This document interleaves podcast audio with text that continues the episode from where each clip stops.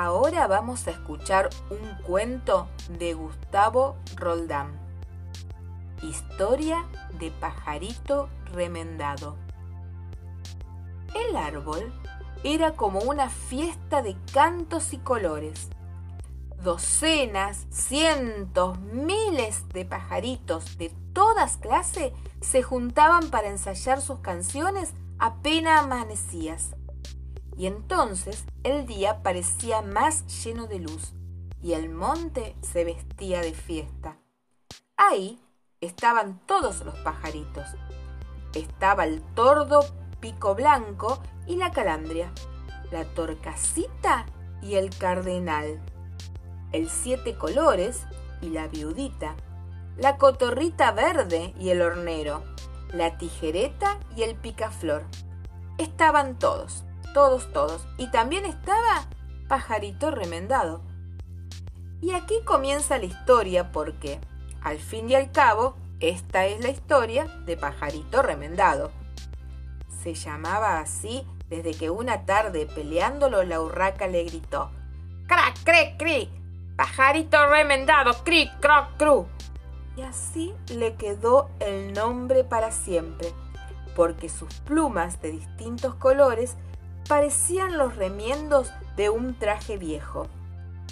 Ese día en que el árbol era como una fiesta de colores, Pajarito Remendado se posó en la rama más alta.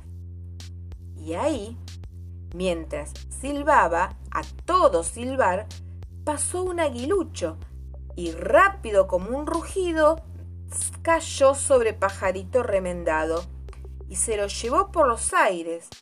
Ya tengo comida para mis pichones, pensó. Contento ese aguilucho con ese pajarito remendado apretado al pico. ¡Se lo llevan a pajarito remendado! ¡Se lo lleva el aguilucho! gritaban los pájaros desde las ramas. ¡Se lo lleva el aguilucho! gritaba el tordo. ¡El aguilucho se lo lleva! gritaba la paloma. ¡Que lo suelte, que lo suelte! gritaba la calandria. Muerto de miedo, pajarito remendado pensó que se acercaba su hora, pero los gritos le dieron una idea. ¡Que lo suelte! ¡Que lo suelte! gritaban todos. Eh, señor aguilucho, dijo pajarito remendado, mire qué pájaros meteretes. El aguilucho siguió volando, pero murió con curiosidad el árbol lleno de gritos. Sí, señor aguilucho, no puede ser que se metan en los problemas ajenos. ¡Que lo suelte! ¡Que lo suelte! seguían los gritos. Eso no puede ser, dijo Pajarito remendado. Dígale que qué les importa. ¿Qué les importa? gritó el aguilucho. Ahora le digo, ¿qué les importa? Pero cuando terminó de hablar se encontró que el pico con el pico vacío y vio a lo lejos que pajarito remendado se escapaba, volando, volando, riéndose a más no poder. Se escapaba, todavía un poco muerto de miedo, pero un poco más muerto de risa.